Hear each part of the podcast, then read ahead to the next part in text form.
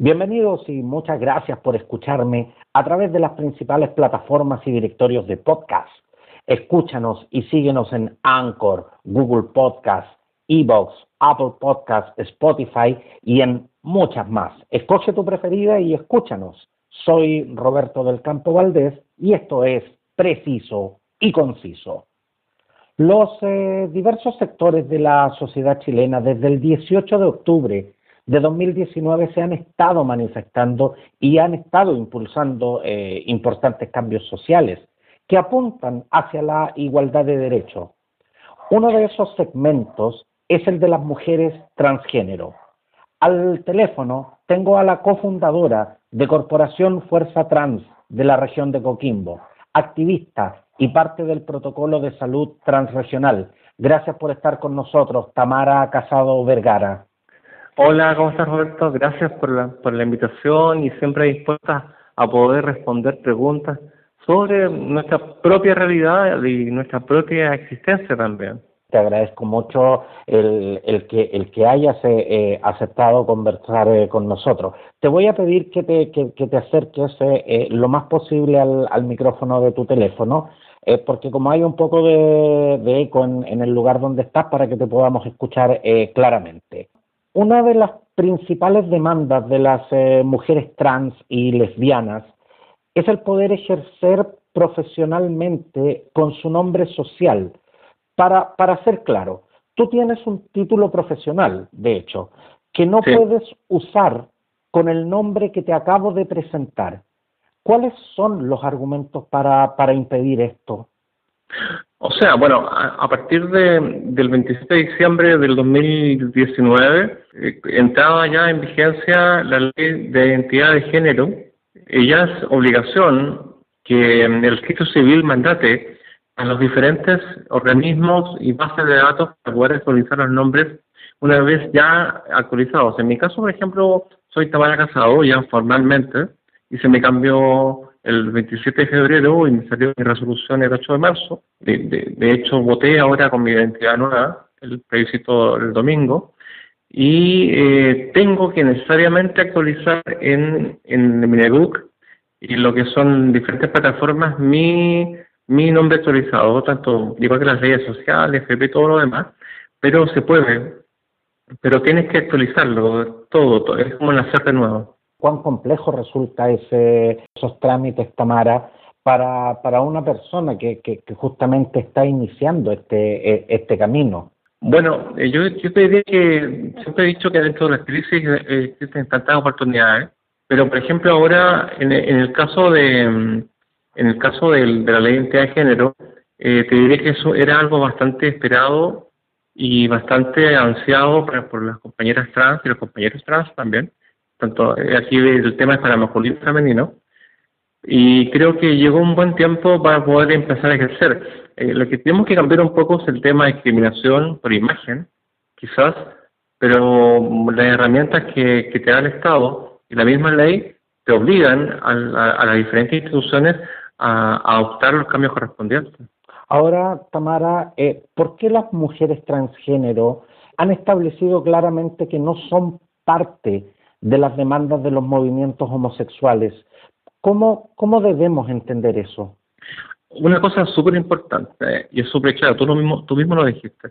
Eh, las personas transgénero no somos homosexuales. Nuestra identidad concuerda con nuestra imagen, nuestro pensamiento y nuestra forma de ser. Nosotros no, no, no somos parte del móvil, por ejemplo, ni tampoco de agrupaciones lesbianas porque nosotros tenemos nuestra, nuestra agrupación, nuestras propias agrupaciones, como te decía, grupos atrás, en Santiago está Banda Cofre, OTD y diferentes, y somos una extensa red que parte de dedica esta montarina que es la red LACTRANS, red la, eh, Latinoamérica y Caribe, eso significa, y tenemos nuestras propias realidades y somos mujeres trans, o sea, no somos mujeres homosexuales. Lo que es diferente que la identidad es diferente a las preferencias sexuales. Por ejemplo, hay personas que, que son bisexuales, dentro de que son compañeros transgénero, que no necesariamente le pueden gustar estar con un hombre y puede, prefieren estar con una mujer. Pero eso es un tema de preferencia sexual que no es lo mismo que identidad de género. Ahora, la corporación Fuerza Trans, eh, de la cual tú eres cofundadora, ha sido un importante actor social, pero quiero saber en qué, en qué vereda transitan. ¿Se sienten eh, más cercanas a, lo que es la comunidad LGTBI o transitan más, eh, más cerca de lo que pudiéramos considerar la vereda del feminismo? transitamos derechamente mucho más, más cercana a la del feminismo. Somos parte del segmento LGBTIQ y todo lo demás que pueda existir, pero eh, necesariamente tenemos pésimas experiencias con, movimientos homosexuales que siempre nos han discriminado, nos han tratado de locas, de pintadas, de las travestis.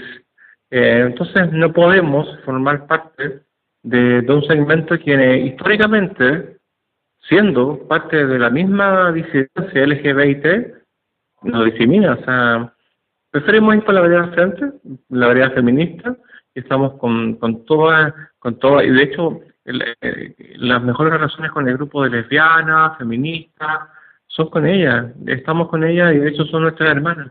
¿Qué tan despectivo es realmente que, que se utilice en, en ustedes, eh, las mujeres transgéneros, el apelativo de travestis y, y, el apelativo de pintadas? A ver, el tema de travestis, eh, si lo corregimos eh, en el formato correctamente del lenguaje, travestis es una persona que se traviste, se, se trasviste con ropas diferentes a la de su sexo original, por un tema de fetiche, por un tema mm, de gusto sexual, pero nosotros nos vamos por la vida cambiándonos, cambiándonos de ropa. Es un formato de vida. O sea, nosotros estamos sintiendo en nuestras propias experiencias y cuerpos lo que es nuestra propia historia femenina. No, no, no, no tenemos fetiches ni tenemos eh, nada que ocultar, al contrario, tenemos mucho que mostrar y las capacidades compañeras son están ahí, están a la vuelta de la esquina, como tú decías. En, en general se tiende eh, a pensar que lo que pasa en Santiago es, eh, es lo relevante y, y, de verdad yo asumo la responsabilidad de eso. ¿Cómo, ¿Cómo se vive esta realidad en una región tan turística y tan bullante eh, como es la región de Coquimbo, Tamara? Bueno, Corporación Fuerza Trans, región de Coquimbo. bueno, aquí hay varios, varios agrupaciones, está MOMS, está diversos también, pero Corporación Fuerza Trans lo conforman 35 compañeras que de las, del total 33 son trabajadoras sexuales. Así de crudo, así de duro, y esa es nuestra realidad en la región de Coquimbo. Nosotros hicimos un, estudio de personas transgénero, tanto mujeres como, como hombres en la región, y calculamos que por lo menos acá en la región, por los cambios de nombre incluso que se hicieron en el civil, deberían ser alrededor de unas 300 o 400 personas. Esa es la realidad de la región. Tamara, pero siempre se asocia a los transgéneros eh, con, con, el tema de la prostitución, eh, con el tema de, del, del, comercio sexual. ¿Existe alguna relación directa o esto es más llevado por una necesidad económica? O sea, corrijo el término, para nosotros no existe el comercio sexual, tú no comercias sexualmente. Es un trabajo sexual.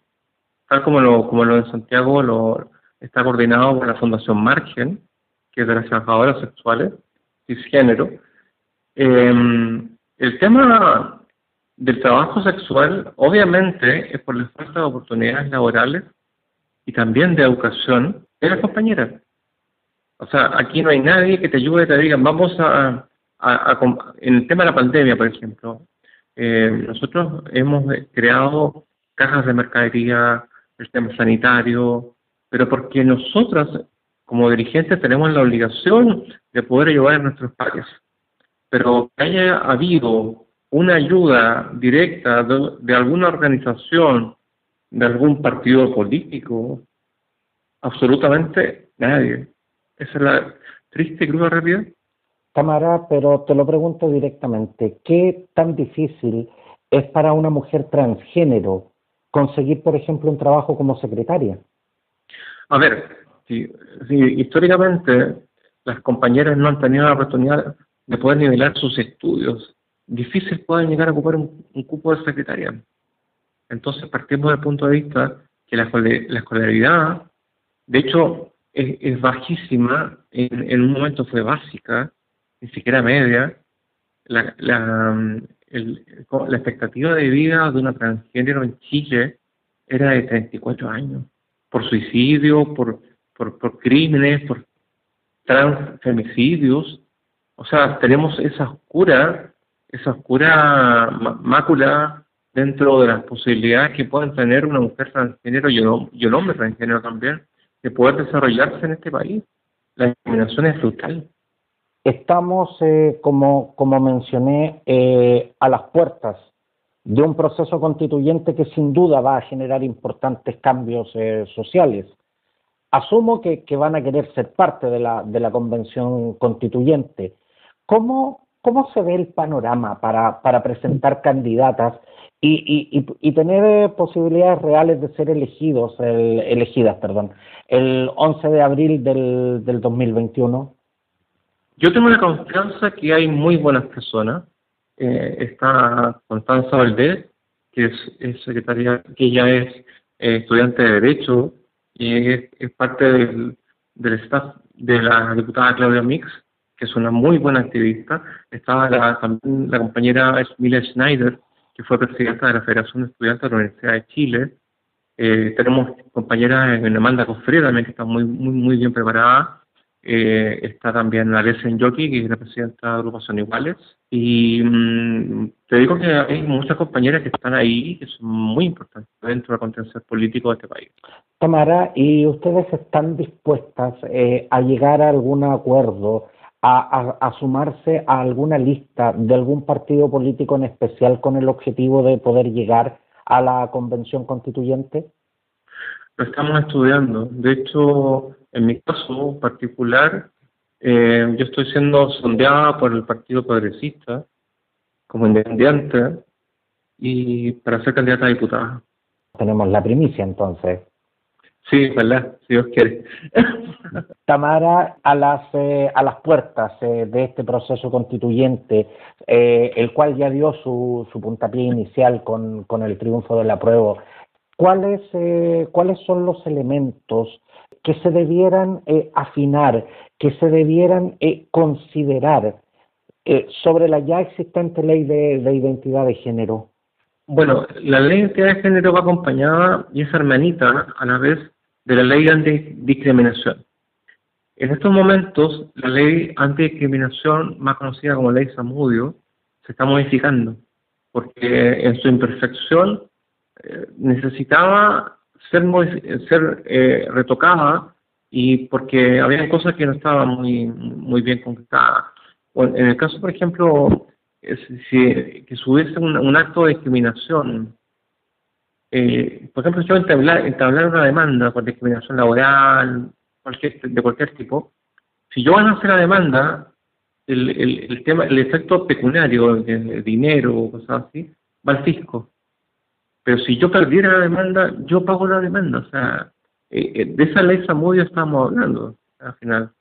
Pero, como te digo, eh, los cuerpos legales de la ley antidiscriminación y la ley de género también pueden ir asociadas a un cupo laboral trans que estamos, que estamos en proyecto. ¿Cuál sería eh, lo que pudiéramos considerar, Tamara, eh, la máxima aspiración en lo que debiera ser el texto de esta nueva constitución? Mira, yo tengo una, tengo la suerte de, tener muy buenas relaciones con una diputada transgénero que es de España, que se llama Carla Antonelli. Y Carla Antonelli, con la generosidad que, que, que ella siempre tenía con mi persona, me, me, ha dado toda la información de lo que se ha hecho en España y, en, específicamente en la ciudad de Madrid en relación a la población transgénero y proyectos de ley y ciertas garantías constitucionales que tienen las compañeras en, en Europa, en España específicamente, que se pueden dar aquí en Chile. Y estamos preparando, estamos teniendo una muy buena asesoría legal para poder empezar a trabajar firme en derechos laborales transgénero, así como lo es la ley de inclusión laboral para personas discapacitadas, que es del 1%, podemos tener también una ley de cupo laboral trans. Pero está dentro de sus pretensiones, por ejemplo, el matrimonio igualitario y el derecho a adopción. O sea, mira, eh, nosotros podríamos decir muy fácilmente que siendo personas transgénero mujeres transgénero, si te casas con un hombre, sería un matrimonio normal, un matrimonio heterosis normal, pero no, no nos podemos eh, estar fuera de, de las aspiraciones que son el matrimonio igualitario, porque consideramos que a diferencia del movimiento gay que a nosotros nos discrimina, nosotros tenemos esa maravillosa eh, capacidad de poder, poder dar a conocer lo mejor para el país. Y creemos que el matrimonio igualitario y el tema de la adopción tiene que ser. Lamentablemente, hace muy poquito tiempo atrás, semanas atrás, se, se archivó el proyecto de educación sexual integral, que era muy importante, porque existe un movimiento conservador en este país de gente que piensa que con mis hijos no te metas. O sea, ese, es el argumento que, que, la, sociedad conservadora en este país eh, te, te, da la espalda para poder avanzar en una educación sexual integral importante.